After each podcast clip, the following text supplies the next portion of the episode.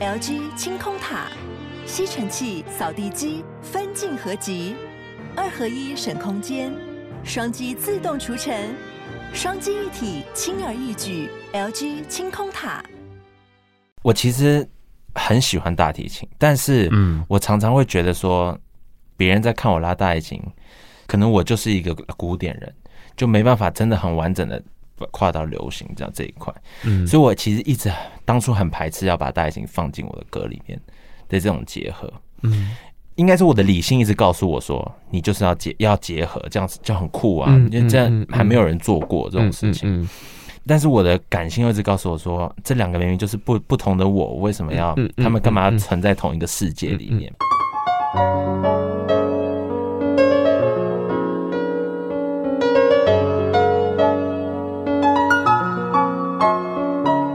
本期节目由杨小黎代言的优质保养品艾希尼赞助播出。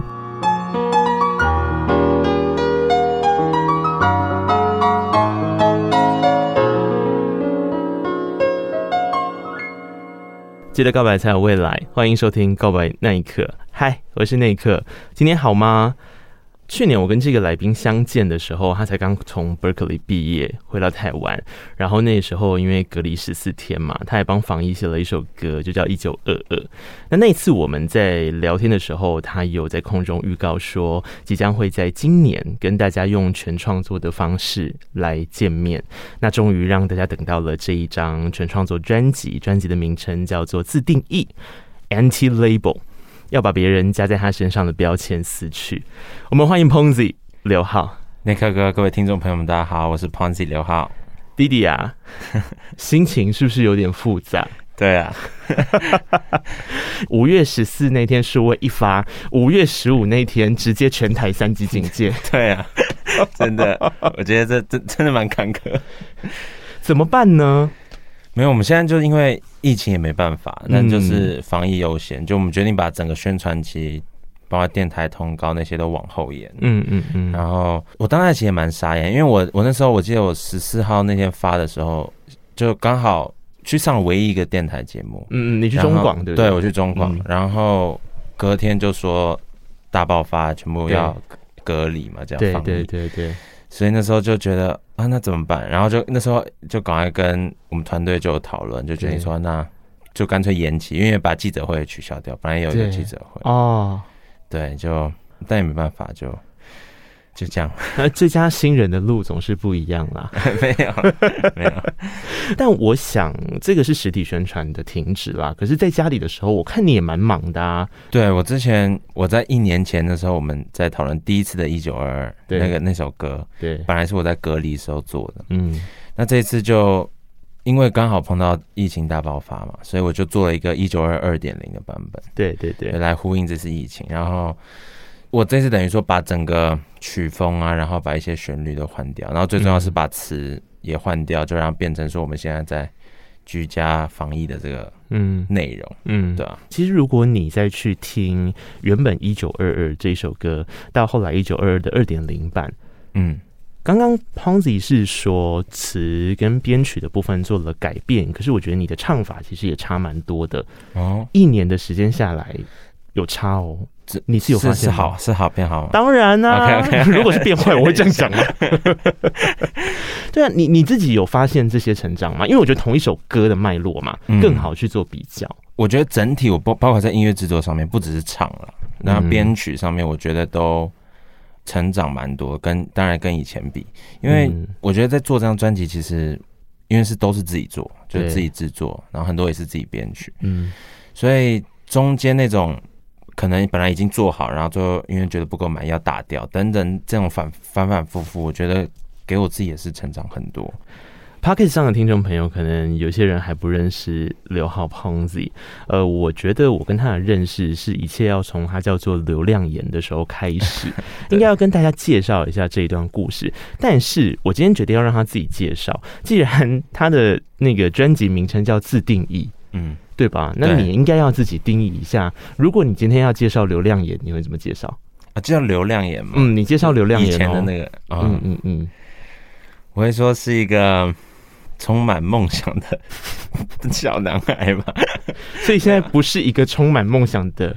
我觉得我其实一直觉得做音乐并不是我的梦想哦，我觉得更多是我的一个目标吧。嗯、就是因为我有很多，嗯、比如说我写现在写歌，嗯，我都会把一些我可能平常不敢当面讲的东西，或是一些。当下碰到的一个现况，我喜欢把它写在歌里面，因为我就是我其实不太善于表达，我自己觉得，就是我很多很多东西是把它藏在内心，嗯，所以我写歌算是一个很对我来说是一个很好的管道，嗯，去把一些我可能想要骂人的那种态度把它写在歌里面了，嗯，对，举个例，所以我会觉得说这一次呢，跟以前比较不一样是。以前我可能还是对音乐呢，我觉得是名气吗，还是怎么样？就是一种觉得啊、哦，很酷做音乐。对。但现在我觉得感觉有沉淀一下，然后觉得说，嗯，音乐对我来说更比较是把我很多不敢讲的话，把它用音乐来表达，然后让可能听众呢可以有共鸣啊，或是感同身受。嗯，你觉得这样的转变大概在什么时期开始的？我觉得包括制作这张专辑的过程，嗯嗯嗯，然后跟。大学吧，看到其实很多很多身边的朋友也一直往自己的目标迈进。嗯，其实大部分还是在制作这张专辑的过程中成长很多，因为完成这张专辑是一个大目标。对，可能这个过程中需要很多小目标、小目标的方式去拼走到最后一个一步，这样。嗯，那个在完成很多小目标的那个过程中，我觉得其实超级超级累。嗯嗯，但是就很有成就感，然后也成长很多，包括我觉得。在现在写歌的心境跟做音乐的心境都改变了很多。跟各位听众朋友先介绍一下，因为他没有去跟自己做这个。定义跟标签，但是我就必须要介绍一下，他现在才二十一岁。嗯，我觉得对一个二十一岁的人来说，他确实是可以说之前更早的刘亮言是个小男孩，没错。呃，他没有多介绍刘亮言的背景，就由我来介绍吧。我还是来帮他上一些标签吧。亮言在我们见面的时候，应该是二零一七年的时候，我第一次见到他。那时候他带着一把大提琴来景广，然后那个时候他是一个已经经营在古典音乐很久的，嗯，一个害羞的小男孩，的确。然后，但是你会发现他在演奏大提琴的时候，其实是非常专注，而且充满魔力的。呃，后来我知道的事情是很快的，他就说他去 Berkeley 了，嗯，他要去学流行音乐，他要去玩流行音乐的声响，嗯，而且还是高二就直接跳到大一，等于是跳级拿奖学金，嗯，然后进 Berkeley 之后，对，不是四年完成他，是三年就完成他的那边的学业，然后再回来的时候，就是我们上次见面的时候，他已经开始有一些新的作品诞生，对，那个时候还很生涩，然后呃，对于未来还是有很多的期待跟想法在等着被实践，一直到现在你看到的这一个人，他就是叫做刘浩 Pongzi，然后用。八首歌的一张叫做自定义的专辑来跟大家做见面，嗯嗯，希望这些标签没有上太多了哈，没有上的很很对，很贴切。但这就大家一定会先好奇一件事情啊，所以怎么样要下定决心，一定要先改一个名字，是不是？没有，其实改名是真的是当时我的企划在想，就是蛮现实，因为他觉得我的本名有点老，他觉得就是刘亮言这名字。好像你说在五六十岁的对，然后又看到我，你知道我，因为我本来本身就不是一个看本身就看起来比较操劳一点的人。我 你你有吗？没有吗？我我碰到很多人都觉得我就不像二十一岁哦。你如果不笑的时候，可能有点凶，或许是因为这样吧。嗯，我不知道，我一直在纳闷这个问题。对，然后那时候他就说，就决定说要改名。嗯，然后因为那时候我很，我不知道还你还记不记得我那时候回来的时候很很胖。那可能，嗯，这你自己说，我不好说。但我我是不是有问你说你在美国怎么了？是 是不是吃很好？因为他高一来的时候，跟他第我第二次见面，他就从 Berkeley 回来了嘛。对啊，然后就说：“哦，你这这三年 怎么了？” 但我不好意思讲。对啊，那时候就比较胖一点。对，然后气气圈就怕我说：“哎，减减不下来。”所以呢，就取名了。就是胖子，胖子的谐音，然后就变 Pongzi 这样。哦，所以所以 Pongzi 是因为这样来的？对啊，很瞎嘛。没有，那时候就怕我减不下来，所以就让我可以有一个台阶，到时候真的减不下来就就可以自愈一下。对对对。OK OK，那那你你英文名字叫 Pongzi 就好啦。那刘浩又是为什么呢？他是从亮眼的那个字来的，就是他就是象征阳比较阳光什么什么那种感觉，所以就取了一个日天嘛，日天也好哦，所以还是可以对话的，哎，可以，OK OK OK，理解理解理解，有啦，他他有有瘦，对啊有，我瘦二十一公斤，蛮多的，对啊，你要怎么抗拒永记虱目鱼丸的魅力呢？我告诉你。我告诉你，身为台南人，我下次再跟你说几家也不错的。哪哪一？因为我好，首先是我其实蛮爱吃永记的，永记超好吃，超好吃。可是它有一个小缺点，它有时候会猝不及防的时候公休，就是我不知道为什么它休息了。对对，然后我我常常扑空。就是我回台南的时候，我常常扑空，然后我就因此开发出了好几家，就也不错的。一定要给我，但我真的每次去台南一定会吃永记。嗯，对，就真的很好吃。天哪，好想回去哦！哎，说真的，我觉得回到台湾是一种想念啦。然后，因为你你要想他在美国念书念了三年，而且第三年的时候几乎是一个全美封城的状态。对，这是 COVID nineteen 刚爆发那个时候。对啊，而且那时候是美国最严重，就包括我们也都没有毕业典礼，嗯，所以都也是要改线上。对，所以其实为什么我们那时候很很很可惜，是因为我们通常之前 Berkeley 的毕业典礼都是办一场演唱会，在那种几万人的那种场馆，对对对对，对，然后他就是办一个很专业的一场演唱会，然后乐手啊全部都是学生，对。但这次就因为改线上也就都没了嘛，嗯嗯嗯，所以就比较差别比较大一点。如果自己一个很重要的仪式被因为疫情的关系而中断的时候，要用什么样的心情去调试？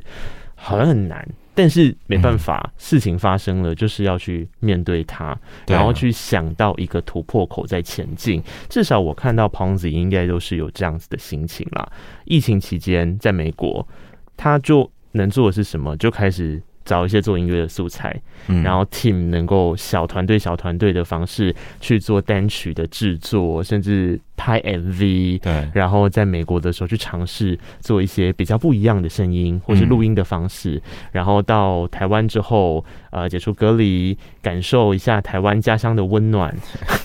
然后在疫情爆发的时候，专辑也做完了。对，但我必须诚实说，这次疫情，我的。就整个灵感就都没有，就是真就耍，就是那种懒。真的假的？我已经好连一个礼拜了，嗯，就坐在电脑前，然后打开那个音乐软体，嗯嗯，我就开开关关十几次，就是那种已经，我就打算就努力让自己多做一点，对。但是做做完的时候就觉得哦，怎么做成这样？然后就马上把它删，把它删掉，就关掉。已经来来回回好几次，然后最后就觉得算了，我要去看 Netflix。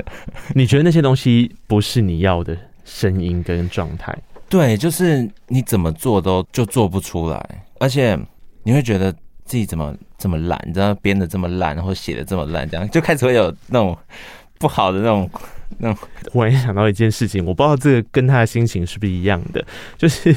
我完成了我的硕士论文之后啊，嗯，我现在就写不太出这种学术的东西来，然后 有可能，对，因为最近偶然有一些机会，我必须要去做这件事情，然后我就想说啊，反正硕士论文都做出来了，我就再去。用类似的逻辑跟书写方式去创作一些新的东西，嗯，没办法哎、欸。然后我再回去翻我以前的论文，我就想说这谁写的？可是不过就是一阵子的事，所以我跟你说，我觉得那个是每一个时期点，因为你自己可能预设好了一个状态，然后这个状态因为疫情的关系有了一些改变，所以你难免会焦躁跟焦虑。然后我觉得在焦躁跟焦虑的时候。你就会对于你当下所做的很多事情都是不太满意的。嗯，我我觉得那些东西就留着吧，留着说不定之后以这个为出发再去做修饰，也会有一些不错的状态啊。对啦，但就是那时候就当下之后真的很气，知道吗？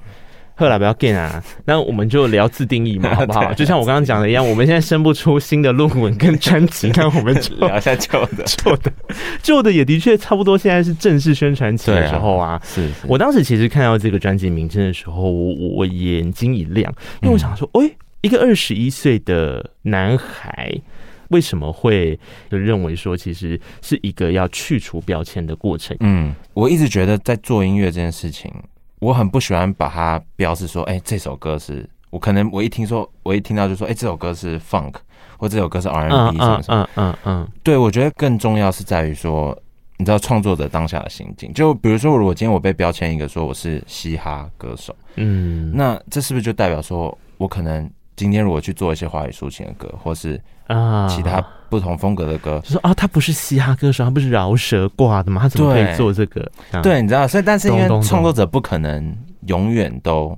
只做一种风格，嗯，或者他只就是专注在那个专精在那个风格，他肯定有很多不同的曲风想要去抒发他的当下的情绪，嗯哼，这个是其中一个为什么我很喜欢这个标题标题的原因。那另外就是我觉得在这个现在这个社会中，实在有很多框架把我们框住，所以导致可能我们被迫要活在那个框架或者标签里面，嗯，但但我自己就是一个很讨厌别人。可能给我一个标签的那种，嗯，嗯，那种人，所以我当下在做这些歌里面，然后在选这个专辑的名字的时候，我就决定说，干脆就用自定义啊，anti-label 这件事情来来当这个专辑的一个主轴，这样，嗯嗯嗯。所以你最佳新人这首歌曲里面所讲到的 haters 是类似这样子的声音吗？对，就是我觉得就是。比较多是那种可不可以胜任的那种声音，所以，但是为什么我会写出这首歌？是因为之前我有一个很好的朋友，他那时候就在在在我面前跟我大哭，因为我那时候我记得那时候是发 Party King 吧，哦然后那时候他就就有看到一些不好的声音，这样在在留言，在 YouTube 的留言，然后那时候我就跟他讲这件事情，然后他就在我面前哭了，因为可能我之前已经跟他讲过很多这种有关于这种事情。然后他就跟我说：“你为什么都不想想那些支持你或者喜欢你的人？但你要去一直去在意那些根本就可能是你人生过客的那些人。”嗯，他就可能那时候很受伤，觉得说明明就我那个朋友是这么的支持我，嗯，但为什么我都看不到之类的。嗯嗯嗯。那时候我就我就想，我就回想了整个过程，就发现，哎，其实我的家人啊，或是我的身边最好的朋友，他们都是很很支持我，然后。这些鼓励也让我不断的一直在突破自己，嗯，所以我那时候就觉得，我想要写一首歌，是来告诉自己说，有时候可能去管了那些不不好的声音，但就忘了说身边有很多人在照顾着你啊，或者支持你这样子，嗯嗯嗯。所以其实最佳新人颁奖给你的人，应该是那一些支持你跟 support 你的人。对，我 对这这首歌就是献给他们的嘛。嗯嗯，因为我最后最后一句歌词就讲说，嗯，自己的金曲是自己来写。对对，如同 Ponsy 所说的一样，就大家一开始看到这首歌歌名的时候，我相信应该跟我想的一样，我想说，哦哟，就是这么有自信。对，但我其实我当时写写就是写这个这个歌的名字的时候，我就很怕说，嗯，那个。一定到时候会被抢什么东西，但我就跟我我就跟我的企划说，哎、欸，拜托你文案一定要写说我是在讲 haters，OK。可是就像我刚刚讲的一样啊，理解故事，或者其实歌词里面写的故事，大概也可以感受到，重点是谁颁给你嘛？对，谁来定义这件事情嘛？嗯，那定义这件事情的人对你来讲重不重要？因为呃，我们不可否认的会遇到外面的人的评价，我们也会靠着外面的人的评价成长，或是被打击。但只是我们在，就像你讲的一样，我知道那个很，我想很多人都是这个样子的。你做了一个东西出来，十个人称赞你的时候，你会觉得很习惯。可是只要有一个人他是批评你的、抨击你的时候，你总是会特别在意那一个人的声音嘛。那个人可能变一百个人的分量。对对对，但他其实是一个人。对，可是其实有十个人是非常喜欢你的，甚至是一百个人非常喜欢你的，嗯，这是一种。但是我觉得，嗯，或许还有一种方式是，你要先问问看你喜不喜欢这首歌，或者你喜不喜欢这个音乐，嗯，如果你自己很喜欢这件事情，蛮重要的。对，我其实最近也在，就是有在想，就是、嗯、因为我身边真的很多音乐音乐人的朋友，所以我们常常也会互相讲。对，就我觉得，其实我发现，其实每个音乐人他们。可能每个创作者吧，我觉得大到可能创作者，就大家的内心其实都大同小异。对，就有都有很坚强的一面，也有很脆弱的一面。那那时候，我觉得就是在大家聚在一起，就是我们可以把自己最脆弱的一面可能讲出来。那我就发现，就像你说的，会因为一个小小的声音，但却把它一直放大，一直放大。嗯，但是我我记得我我我其中有个音乐人朋友，他就跟我讲说，你已经做完了这首歌曲，剩下的工作就是这首。这首歌要去打这场仗，对，就我觉得我每次听到那个，我就觉得我生了一个小孩，然后剩下就是让这个小孩去闯，对对对对，就是不用去想那么多，因为你肯定爱你的小孩，你才会把他，就是对创作来说才会把它做出来。对对对对对，所以对，所以就剩下就交给歌曲啊，自己去打仗，自己去让他去抓住别人的心，这样。对对对对对。这是一个我常常在讲，时代真的很不一样了。就是你长大的这个时代，聆听流行音乐这件事情是非常破碎的。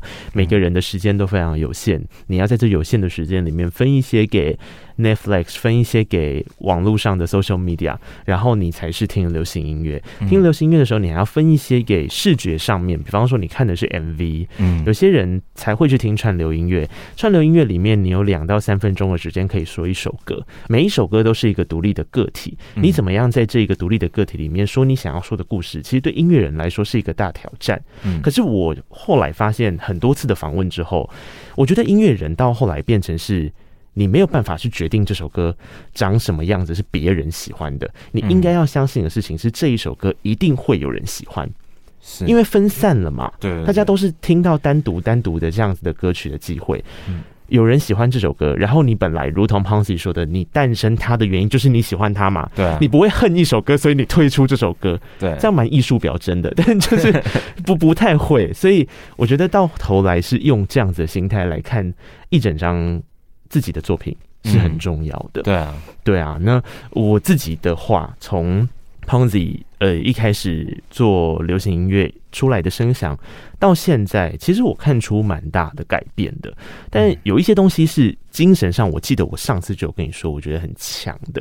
比方说，像这张专辑里面还是有延续的很多歌曲，他们各自很精彩的原因，是因为他们的 hook 都很厉害啊。对，要记一点这样。对。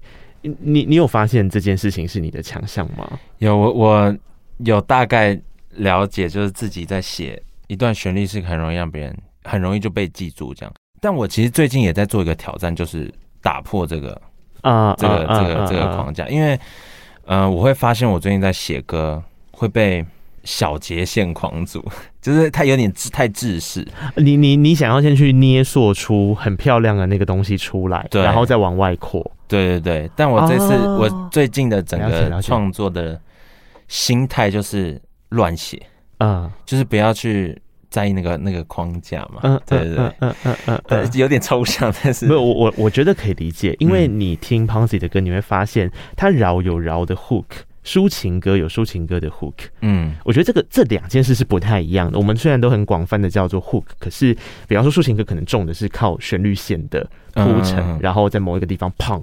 爆炸炸开来的那个情绪，那饶可能他当然要帅，帅的同时，他可能是用一些韵，对啊，来去抓节奏，所以那个状况是不一样。但是我觉得，至少就这张专辑来说，确实做出了蛮多记忆点的歌，而且那些记忆点是你每一首歌你会有点不太一样。嗯，对，这个很酷，这个很酷。然后你知道我自己觉得很喜欢的一首歌，哪一首？是入迷哦。哦，哎、欸，很多人对很多人对入迷很有很有感觉。你知道入迷，我我就一直在想说，硬要说它是因为，就像刚刚 Ponzi 说的，它是因为被雕了一一块，所以有一块的歌曲特别亮眼，特别的好听，好像也不是，它是整个的顺畅度还蛮好的。嗯，然后我觉得你有完成了一个，我相信是你给自己的挑战，就是你怎么样把声线跟编曲融在一起。啊，这个超难的，对，因为这很抽象，然后很多时候它就是会浮浮的，就是声音的唱法跟编曲的东西，就是你没办法成为编曲的一部分，人生很常会这样，对对对对对，但这首歌是有进去的，然后进去之后又有很多我自己写的是，我觉得这首歌很俏皮，嗯，它反而有一点自在，然后它是靠词的那种咬法去抓，对对，入迷就是一个很好抓的词。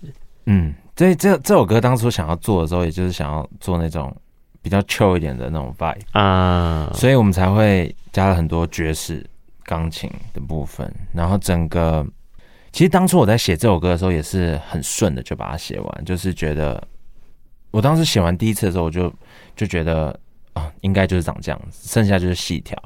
然后那时候我记得，我就觉得这个钢琴一定要找一个很会弹这种。爵士即兴的这种人，所以我就找到我 Berkeley 的一个朋友，他就是在学校的时候就很喜欢他弹的东西，所以我那次我在制作这首歌的时候，我就讯息他，我就跟他说：“拜托你一定要帮我弹这个、嗯、这这首歌的钢琴。”嗯，当时记得我跟我没有给他任何的概念，说要怎么弹，我就只给他和弦进行这样，我就说就是这个和弦进行，剩下的请自由发挥这样啊。所以我觉得这样这首歌就很特别不一样，是结合了对我来说是两个创作创作人的。一个一个心血，这个很酷。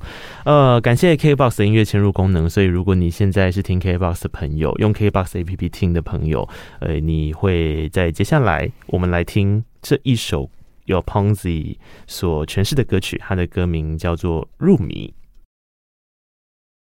其实除了抓 hook 这件事情很厉害之外，我自己相信，我非常的确定一件事，Pongzi 一定有。针对他演唱的口气做了很多的调整。对这件事情，你去听他的旧作品跟他的新作品，你就会发现很大的差别。我觉得也是因为在一直在录音的状况下，所以自己进步也蛮多。然后也会发现，你知道一直往回去听以前的旧作品，你就会听到很多地方是可以做更好。然后这次新这张新专辑出来的时候，我就把很多以前我觉得不好的地方，嗯，都把它改正，嗯。当然，我觉得还还有很很大很大很大很大的进步空间，但我觉得算是已已经对我来说是一种突破。对，所以我自己其实还蛮蛮开心的。因为比较值应该是在自己跟过去的自己身上啦。对啊，我觉得这个很重要。然后调整声音真的是非常困难的一件事，讲、嗯、话已经调整声音是很困难的了。然后这是我非常确定的事情。然后更不用讲是唱。你怎么样唱感情？嗯、大家都想说很奇怪，这首歌歌手有好多好丰沛的感情，可是你要知道，如果他真的是很丰沛、很丰沛的感情放进去唱的时候，他的音那个收跟放之间的方法，我觉得除了不断的练习之外，人生的经历跟经验还是有一点差别。对，但我我觉得这次好在就是这些歌都是我很发自内心的东西，所以很多情感上面，我就是只是让我自己。可能把那些伤口啊拔一拔，然后再这样录音。你有觉得抒情歌特别难唱吗？这样超难的，啊，对不对？超难。其实抒情歌很难哦，很难，真的。而且要怎么唱到，就是可能我们在想是想百分之八十，但你要你真正在录的时候，你要。把那个情绪搬到百分之一百二这种感觉，对呀，才会在录音的时候体现出来。对啊，可是你一百二的时候，你又要控制你声音的稳定度。对啊，我觉得稳定度就是我刚刚前面讲很久的那个很难。对，因为你一失控，就是你要展现百分之一百二十的情绪，which means 就是失控嘛，就是你的情绪已经沸腾了。嗯，然后你沸腾的时候，你又要适度的收。对，就很有挑战。你有去找老师特别调过口气吗？有，我我有找就是唱歌老师，然后他有、嗯、有帮我修一下。他有没有跟你分享一些，比方说你自己在声线上面可能的限制，跟你要怎么样去突破？我自己在看是，嗯，我觉得我的声音就是偏比较比较中低音这种。对，但其实现在很多华语流行都是希望比较。高音的那种 approach，嗯嗯嗯，嗯，去可能大家才会爽这样，嗯嗯，嗯，所以当时我我记得我跟老师，我跟我的唱歌老师说，就说我就是要练高音，我还要唱，我要可以拓展我的音域这样子，嗯嗯，嗯，然后他那时候在帮我试 range 的时候，他就跟我说，其实我觉得你应该保有你的那种中低音的比较迷人的那个对那种嗓音。他说现在在华语流行比较没有人有这种声音，嗯，就是因为我的其实是真的可以唱到很低很低那种，对对对。所以呢，我当时就想说，哎、欸，好吧，那可以尝试看看。所以我就把比较中低音的东西放进这次这张专辑里面。嗯嗯，对，就没有走到很高的那种。嗯嗯。但用这样子的方式去唱一首比较大编制的歌，像是刚刚有说跟自己故事有很有关系的，我想应该就是《陌生人》这首歌吧。对，那就要很辛苦哎、欸。其实这首歌我觉得最难的地方是它有很多大跳。光它的副歌可能就有很多八度上面的，嗯，这种这种大跳啊，那你要要怎么去把它在跳的时候是可以维持的很稳定，嗯，等等的，我就觉得还蛮难的。嗯，那第二个难处应该是在说自己的故事吧？当然，就是在录的时候，你说这是对自己很重要的歌曲，Why？因为这首歌其实在第一句歌词其实就已经破题了，就是在讲说我上一段恋情。因为我自己是一个很念旧的人，我觉得，就是我会一直绕不出那个自己的一些小圈圈圈，哦、然后我就是晚上很喜欢想东西，嗯，所以有时候就想的天马行空，然后就会变得说自己很难过很难过，嗯，那这个这一段恋情也是一样，就是表面上我不会跟朋友提起这些事情，我就只是说哦，我我很好，没什么没什么事这样，但其实我知道我内心是很多时候晚上会去想说哇，以前发生过美好事情，所以。那时候就是去年的隔离，我在我回台湾的时候刚隔离的时候，嗯，然后那时候又把自己被关在房间里面，所以那时候分手了。那时候已经分手一年了吧？所以是在 Berkeley 的时候就分手了。对啊，我在 Berkeley 的时候就分手了。哦，但是那段恋情很长吗？那段恋情没有到很长，但是很深刻，因为算是我初恋啊。对，然后就而且我们之前有去了，一起去了西班牙交换学生，然后在美国，嗯。所以在美国的时候没有远距，没有。我到那边的第三年的时候，他决定休学回到台湾，嗯嗯嗯，才开始才远距，然后就之后就分手这样。嗯，所以我当初写这首歌的时候，就是我就告诉我自己说，哦，该放下，该走出来。嗯，那你有觉得唱完了就过了吗？还是事情其实没那么容易？我觉得写出来有让我自己嗯比较好一点。嗯嗯，对，因为至少我可以。只好骗一下自己说，哎、欸，我我已经写完了，因为我听我这首歌的歌词里面就说我当我写完这首歌，这个念旧就剧终了这样子，嗯，所以我就可以每次听完这首歌，我就知道啊，我已经走出来了，我已经走出来了，就给自己打强心针这样。啊，所以说真的，你有没有发现，其实传统的华语抒情歌曲，它真的有它一定的。疗伤情效在有啊，我我超喜欢听华语抒情，对不对？歌曲，我一直很欣赏 Ponzi 的一点是，他去 Berkeley 学音乐，那学音乐的过程势必大部分的脉络。嗯，都是西方的主流的流行音乐的声响，嗯，跟尝试的方法，嗯，那他也的确带着这些养分去成长。嗯、可是成长的过程，什么是滋养他长大的事情？那是华语流行音乐，在很经典的很多的情歌，表达自己心情的重要的歌曲。嗯，这些歌曲并没有因为他去了 Berkeley，他就全部把它抛下。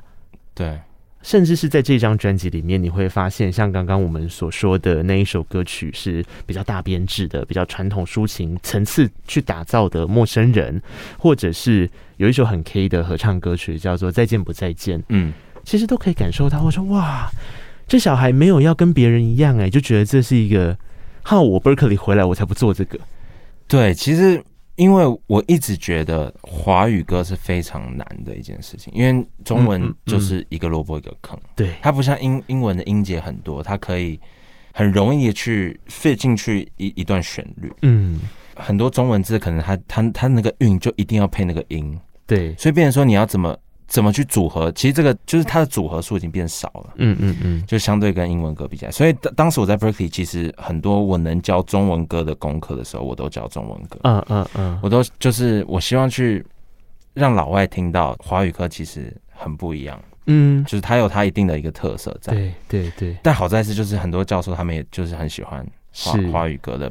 是。包括编曲啊，它的整个旋律的安排，这样子。对对对，哎、欸，这样超好的哎、欸！我一直觉得，其实情歌的旋律线是它最美的地方。嗯，然后首先是旋律线很，你要做到一气呵成，而不是段落段落段落式的，它本身就是一个穿针引线，这是华语流行音乐传统的做法里面很厉害的地方。嗯，穿针引线的过程还要做出层次哦。嗯，然后再来就是，如同 Ponzi 刚刚讲的，那词超难。咬的、欸，就是你要你要怎么样把那个韵味也给填进去，然后很多传统的流行音乐，呃，华语流行音乐里面其实是很强调画面的，对对对，你要怎么样把画面铺排出来，嗯、然后让大家真的走进那个空间跟那个氛围里面，对。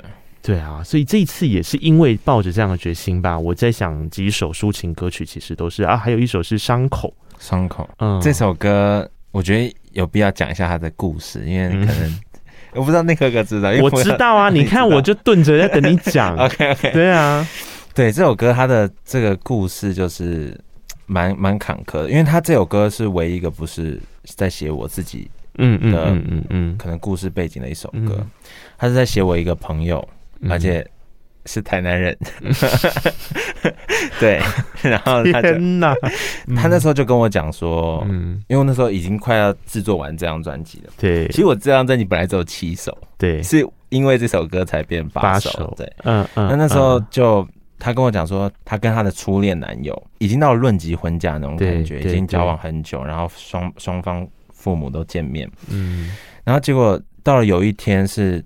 那个女女方的阿公问了那个男生叫什么名字，但那个男生名字好像他的姓特别很很比较特别，嗯，哎，然后他们刚好又是在一个不知道是那一区，就是那个那个姓就只有那一家人这样，嗯嗯嗯嗯，所以就反正就因缘因缘际会下面就发现了那个朋友跟她的男朋友有血缘关系，是有有到。不可能成为恋人的那种很近的血缘关系，好像最后发现没有是远亲，但是他们当下就那时候还很很年轻，shock，对，就是哎、欸，就好像对，就是怎么办，就有血缘关系，就就就就赶快分手哦。所以他现在就觉得他们的处理的一些态度，不是处理的方式，他们现在回想起来觉得可以更好或怎么样，但都已经过了，所以就就对他来说是一个一个一个痛这样。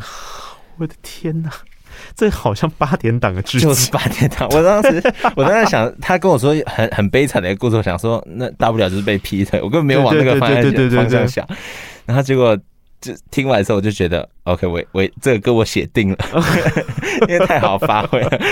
是是是，而且我觉得，嗯，他并不是很直述的套入这个情境里面。我的意思是说，即便是其他因为感情。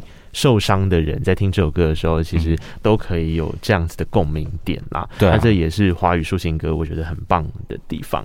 然后华语抒情歌当然还有一个很棒的事情，就是可以 K 喽，对不对？对。而其实再见不再见这首歌，我一开始只是觉得说，哇，它就是一首 K 歌。嗯。然后后来我才发现，天呐，你十六岁写这首歌哦？对啊，我十六岁。十这首歌本来是要拿去卖的，因为我之前在陶子老师那边当词曲作者，对，所以这首歌本来是。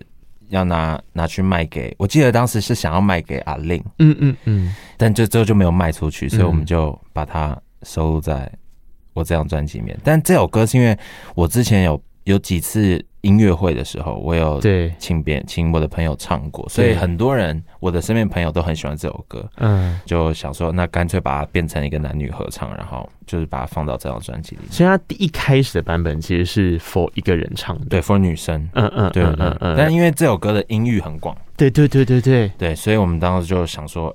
那可以把它变成男女合唱，而且 K 起来比较爽啊！对啊，对啊，对啊。呃，如果一样，你是用 KBox APP 听的朋友，我们来听这首歌曲。这首歌是来自 Pongzi，还有这是你的好朋友，对，我的好，我的好朋友在 Berkeley 的好朋友，嗯，叫做 Chanel 王敏淳，对，合作的这首歌曲叫《再见不再见》。我其实蛮喜欢。这次 Pongzi 在歌曲当中安排的一些前尾奏的呼应，因为既然刚刚提到了再见不再见，其实像再见不再见跟伤口他们是前后两首歌曲嘛，它的尾奏跟前奏接的非常顺诶。你在做曲序安排的时候，特别去思考过这些事情吗？有，当时在跟制作人在沟通的，就是我的共同制作人，我有一个好朋友，当时我们在想的时候，第一个我们当然是考虑到我们不希望。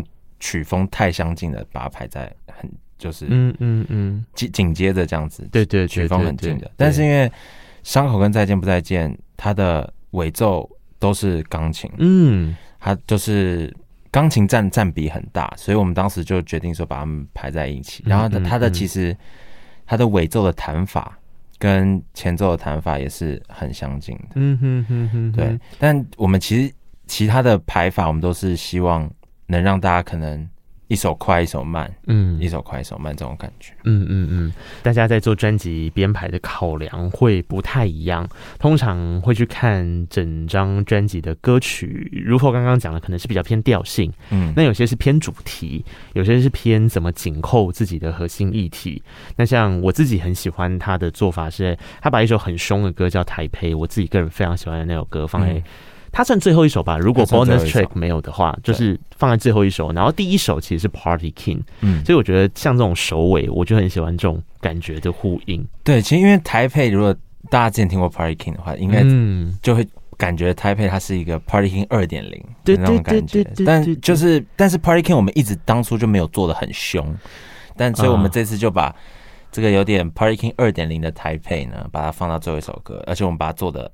很很凶，然后很酷，很，很有态度。台北那首歌我们玩了，就是有 hip hop，有 dubstep，嗯嗯，就是有很多不同的风格啊，在这这首歌里面，然后让它听起来很有。就是很有那种 party 的劲，嗯嗯嗯，所以我想歌曲之间确实是可以找到一些对话的可能性，在这一张自定义的专辑里。可是我我其实自己一直有一点好奇，你既然讲到 Party King，Party King 其实有一小段是你的大提琴的部分的演奏，啊、对，对不对？对，你自己当时的设定，比方说这张专辑的自定义，你还是会把流量也放进来？对，因为这个过程，我觉得。应该跟内克哥分享是最对，因为你从之前我拉大提琴看我，但因为我觉得在这个过程，我自己心里面打了一场仗，就是我其实很喜欢大提琴，但是嗯，我常常会觉得说，这个别人在看我拉大提琴，可能我就是一个古典人，就没办法真的很完整的跨到流行这样这一块，嗯，所以我其实一直当初很排斥要把大提琴放进我的歌里面的这种结合，嗯。我觉得在拉琴的我跟在做流行乐的我是两个不一样的我，我一直没有找到一个很好的桥梁把他们两个拉近。嗯嗯嗯。所以在这一两年的这种过程中，我其实心里面打了很多仗，就是一直在想说，我的应该是我的理性一直告诉我说，你就是要结要结合，这样子就很酷啊，因为这样还没有人做过这种事情。尤其又是可能大提琴，然后跟 hip hop 这种做结合，嗯嗯嗯。但是我的感性一直告诉我说，这两个明明就是不不同的我，为什么要他们干嘛要存在同一个世界里面？嗯。然后一直是到我的那个共同制作人，然后还有我身边的好朋友告诉我说，你就试一次，你就试试看把这个嗯你的大提琴放进你的歌里面，嗯。所以我们才有那个 Party King 的 solo。对，我听起来，我现在是觉得其实还合的还蛮不错的，就是。有一个小亮点出来了，就是可能平常大家在听 hip hop 不会想说有一个古典乐器会出现，嗯，对。但是我我其实到现在我还是在一直自己在整理，说到底该怎么去做融合才是最棒的一件事。嗯嗯，对。我的想法是这样，嗯，我觉得其实刚刚。Ponsy 这样讲，我完全能够理解。这也是为什么我一开始的时候，我会一直像你看，你一来我就先问你说，我们要把名字这件事拿出来，是可以拿出来讨论的吗？原因就是因为我觉得名字代表着是一种自己嘛。嗯，那呃，这个名字跟着你的一定是你的一个主体性。那可能流量眼的主体性是在大提琴，对。然后 Ponzi 刘浩这个名字出发的时候，他用流行乐的决心去当成一个发声。嗯的名字，那这两个名字都是你啊。那这两个名字有没有办法相融，跟有没有办法对话？在此时此刻当下，其实不是应该由你自己决定的，它应该是在你每走一步的时候，你只要有这个意识形态进去，你问问这两个你最喜欢的人，他们有没有想要沟通跟对话？如果他们两个人本身还是带着一种我还不太认识对方，所以我不想要。跟他有一点沟通或环境，那你就是刘浩做刘浩的事情，流量眼的时候做流量眼的事情。对，可是他都是你啊，嗯，他都是很优秀的你。对对，那有一天他有可能会有一个对话的机会，可能是时机成熟了，嗯，可能是 I don't know，maybe 你又遇到了一个什么样子可以帮助你成长的，你说是挫折也好，你说是考验也可以的课题，嗯，那他就有机会，对。他说不定是在等着这个机会，只是这个机会还没来，就不要急着把它用掉啊！你用这样的方法想，感觉会比较 positive。没错，但我是可以理解的，我完全可以理解，因为对，不是你要选择哪一方嘛，这两方你都喜欢嘛，那都是你。但总是万年的课题，就是大家好像会有这样的期待，跟有这样的想法，你自己也会有这样的期待跟想法。没错，没错，对不对？所以这个时候，我想你的周边的团队也很重要啦。我们刚刚好像一直没有介绍到团队吼，嗯，呃，其实，在 Berkeley 的时候，你们就玩在一起了，到现在一路也是一起成长的。这一次刚刚有讲到一个共同制作人是 Patrick，对，是 Patrick，他其实是他很他很特别，是嗯，他跟我同月同日生，但我们相差了五年，嗯，然后我们真正第一次玩玩在一起制作的第一第一首单曲就是心软。啊，对，然后那时候我不知道他这个这个人，他就是跟我可能因为真的是同月同日生，所以我们两个就很契合，就是整个就是我觉得个性上面是蛮，我觉得是互补哦，因为他跟我说契合，不是说他跟我完全个性一模一样，他是跟我完全我觉得根本根本不像，就他是那种步调很慢、很 chill 的人，就什么事情都、oh, 哦没关系，对，uh. 没关系，一定会完成它或怎么样怎么样。那我这个人个性是比较偏急一点，所以每次就是我们两个。在工作的时候，就是我会催他，他就会告诉我说：“没事，没事，我们会完成的，不用担心。”这样，嗯，所以那时候就反正从《心软》那首歌一直到这张专辑做完，嗯，我都跟他都一起在玩制作这些音乐了，嗯，哎、欸，可是我看影片，Patrick 不在台湾吧？对，他在香港，所以你们是跨海制作，我们是跨海制作，就是比如说把一个 session 做好，就把那个 session 丢给他，让他去修东西，然后我们录音也是。连线录音，我送你一个小礼物。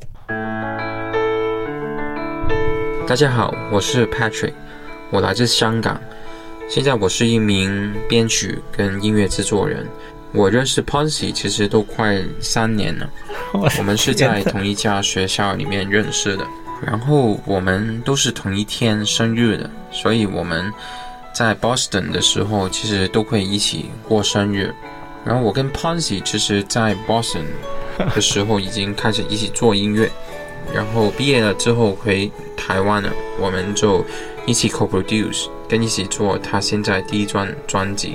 如果你要说 Ponzi 是一个怎么样的人，我会说他是一个非常重情重义的一个好朋友，他会非常照顾我的感受，跟非常尊重我的意见。其实在这里，我想跟 Ponzi 说一声，你要加油！你现在年纪那么小，已经有那么多那么好的想法，其实是非常了不起的。所以我想跟你说，你要继续努力，我会一直在背后支持你。亲爱的儿子，我是妈妈。从小在我心目中，你就是一个感情非常丰富、体贴，还有敏感的小孩。记得小时候，只要家里换了花，或者是啊、我的剪了新的发型，你总是第一个发现。那在音乐上的啊、陪伴上面，我们两个非常的密切，陪你经历过大大小小的比赛，陪你一起哭过，陪你一起笑过。那在很多的过程中，我们也有很多的争执，对音乐不同的看法。随着时间过去，你也真是走上音乐这条专业的路。我真是在你身上看到专业，也希望你像你当初选择音乐的初衷一样，享受在舞台上的一切，享受音乐在你生命中的滋养。想跟你说，我们真的很爱你，尤其听到了一首歌里面居然放了我跟爸爸你想要给我们的东西，那些祝福我们都收到了。但我们对你只希望你一生平安、健康、快乐，好好享受你自己的生活。遇到任何挫折困难，记得家人都在你身后，不要怕，往前走。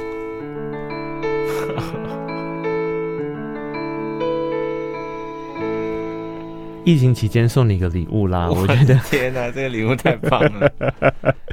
我还在想说，啊，如果是一开始就是你刚从那个美国回来的时候送你这个礼物，是不是比较感人啊？因为现在疫情期间，整天也是看到妈妈啦，然后 不会，我觉得一样感动。哇，天哪，好像好像理所当然的应该要找妈妈的原因是我们。一开始像是亮眼在大提琴的音乐生涯里面，我们知道的那个时候是妈妈就会带着他，想要介绍他给大家认识。然后，可是我最近才发现说，哎，再往前一点，其实你跟妈妈之间的音乐是有非常密切的关联，因为妈妈也是学音乐的。对，其实我觉得整个音乐生涯，包括从就是从古典开始，我妈算是陪伴我最多，也是最了解我的人。她其实从大概从就我们大概已经学了大概十年了，那时候他就已经跟我有跟我说过一句话，他就说你以后一定会走音乐，但你一定不会走古典音乐，而且你也不适合走古典音乐，因为他觉得我的个性就是很喜欢新鲜感，就是因为你知道古典音乐它就是比较需要模仿，就是你要去对诠释传统，所以我妈那时候可能就已经看出来我是不可能走古典音乐这一块，所以。当时我说要去考 Berkeley 的时候，他也很就是很很支持我。那我我我要说的是，就是我妈可能绝对是个虎妈。对，这个这个，嗯，我想我应该知道。对，因为你知道我们以前就是那个琴啊，不是都有弓吗？对，我妈是用那个打。打我打断过在三三四指，然后最后是因为那个弓因为不便宜嘛，很贵，最后换那个衣架和竹袖子来打。就是我以前就是要练完琴才能出门那种，所以我觉得，而且我其实还蛮感谢的一点是我妈带我听过很多音乐会，嗯，我觉得那个对我来说冥冥之中影响非常大，就是嗯嗯嗯，因为你从小就已经被灌输，比如说对。编曲就应该长那样，管弦乐团的编曲，因为我们以前都看 NSO 啊，马友友什么来台，然后一堆大提琴的大师来台湾，嗯，嗯，我们都会去看，嗯，所以那些你知道，在大师的那种演绎下，然后包括管跟管弦乐团的配合，嗯，那个对现在我在编抒情歌的弦乐，我觉得有很大的帮助，因为你就是从小就已经既定了对。那种配器方式，对。对对，那种那种熏陶，我觉得是对我现在影响是最大的。我我我自己觉得比较感动的地方是在，如果照你刚刚这样讲，你妈是虎妈的情况，也也与与我想的差不多啦。然后，可是。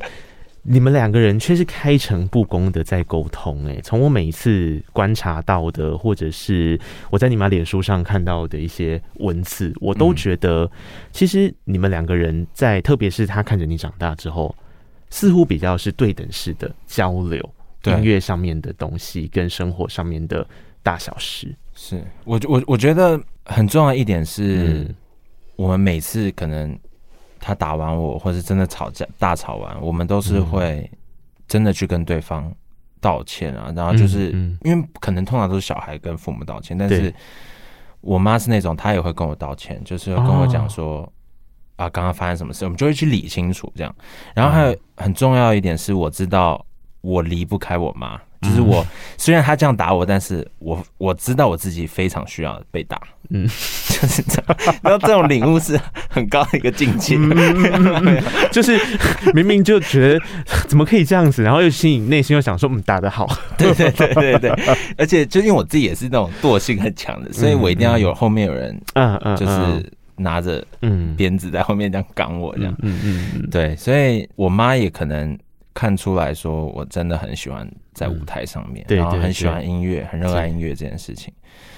所以我觉得整个过程就是让我们变得很轻吧。就是她真的是，嗯，知道我的，就他很像我肚子里的蛔虫的。就每次我要做这件事情，他他都已经预先都已经知道我会这样做。嗯嗯嗯。所以就对，我觉得呃，Ponzi 跟他妈妈的共通点，我自己看起来是你们。不会把自己停在一个状态。那 maybe 就像你刚刚讲，可能因为你妈妈也在背后鞭笞着你，但是至少你们都在 move on。然后我觉得 move on 的过程其实是在思考很多事情。是，其实你听刚刚 Ponsy 这样讲，不管是这张专辑的 anti label 的概念，他从小学古典音乐亮眼这个身份，跟现在的刘浩这个身份之间有没有更多对话跟沟通的可能？你可能都会觉得说啊，他的课题感觉跟家人之间的相处有一个全然的信任之后，才有办法去思考，或者是因为他家的根是很密切的情感交流，你才有办法去模仿思考这个课题的。对，对啊，对，就是信任真的是很很很重要。我我刚刚会这样讲的意思是我总在想说，如果家人一开始就反对，你为什么要去做这个，或是不要我花那么多力气栽培你做古典，你就是应该给我好好的做古典。他如果是用这样的方式牵引着你的人生的时候，嗯，那他其实就变成是一个你根本不会有刚刚所讲的这些思考，可是这些思考对自己成长的过程是很重要的。对对对，嗯，其实我我爸妈真的是给我很大的空间，嗯，做自己喜欢做的事情，嗯，就其实也很也很感恩他们一一一路以来就是支持啊，然后真的是为我，可能我每次想要做这件事情的时候，他们都会用尽他们一切的。嗯，资源啊，或者怎么样去帮忙我完成这件事情？嗯嗯嗯，对啊，他们一定也是在你身上看到的一个动力了，或者是他们自己年轻时候的影子。对，我觉得其实我妈跟我蛮像，她最近也想做 podcast。嗯，by the way，跟你讲，有有有有，Ponsy 妈妈可以可以可以，我们再交流一下。嗯，对，好，那妈妈未来的方向，我其实一直在她的脸书上看到，我觉得她根本就是真的是一刻都闲不下来的人。她是啊，就是创各种粉丝专业啊，然后呃，照你刚刚讲，你想要开 podcast，然后她其实哦，我觉得这一块真的要。趁这个时候也要讲一下他的理念，就是他呃，其实一直有在做公益音乐会。啊、哦，对这件事，那因为疫情的关系，其实有 pending。他上次跟我联络的时候，其实是有提到了一个是花莲，他们会到花莲去，嗯，做一个演奏会嘛。对，他们一直以来都在做的，就是给偏乡小孩那个排笛的一个计划。对对对对对。然后我觉得这个也很棒。那你呢？你看他未来的做法这么多了，那你现在除了我们刚刚前面所讲到的？呃，在家里打开打开录音软体，再关起来，打开录音软体再关起来之后，对，有给自己一个下一步的期许吗？其实我觉得我一直很希望，就是能写到一首歌是可以让别人掉泪。嗯，对，我觉得第一，我现在目前的目标是希望能写到可以让别人掉泪的歌曲。嗯嗯，因为我觉得真的让别人会因为一首歌哭，其实这首这首歌是我觉得是蛮挺有挑战性的。对，那我又很喜欢就是。你知道，就是因为自己的一件作品，所以让别人真的感动的那种感觉，嗯、所以我就希望，可能当然也会持续不断发更更多多元的多元风格的作品吧。嗯嗯嗯，对。好了，我相信你可以的啦，因为每次看到 Ponzi 的时候，我都会有一种还蛮强大的感受力，是我觉得，哎、欸，他其实都每个阶段会有给自己一个目标，然后在实践这个目标的过程。其实是有蛮明显的成长，或许如同 Ponzi 所讲的一样，他可能还是有他不满意的地方，或者是他觉得可以更好的地方。但是每一个阶段给每一个阶段的自己一个选择，一个课题，然后朝着那个课题跟目标迈进。这件事情，我觉得完全相信你一定可以做得到的。谢谢，对，真的，所以继续加油，路 不好走啦，真的，这这条路不好走，但走下去就知道了。对，对啊，而且才二十一岁。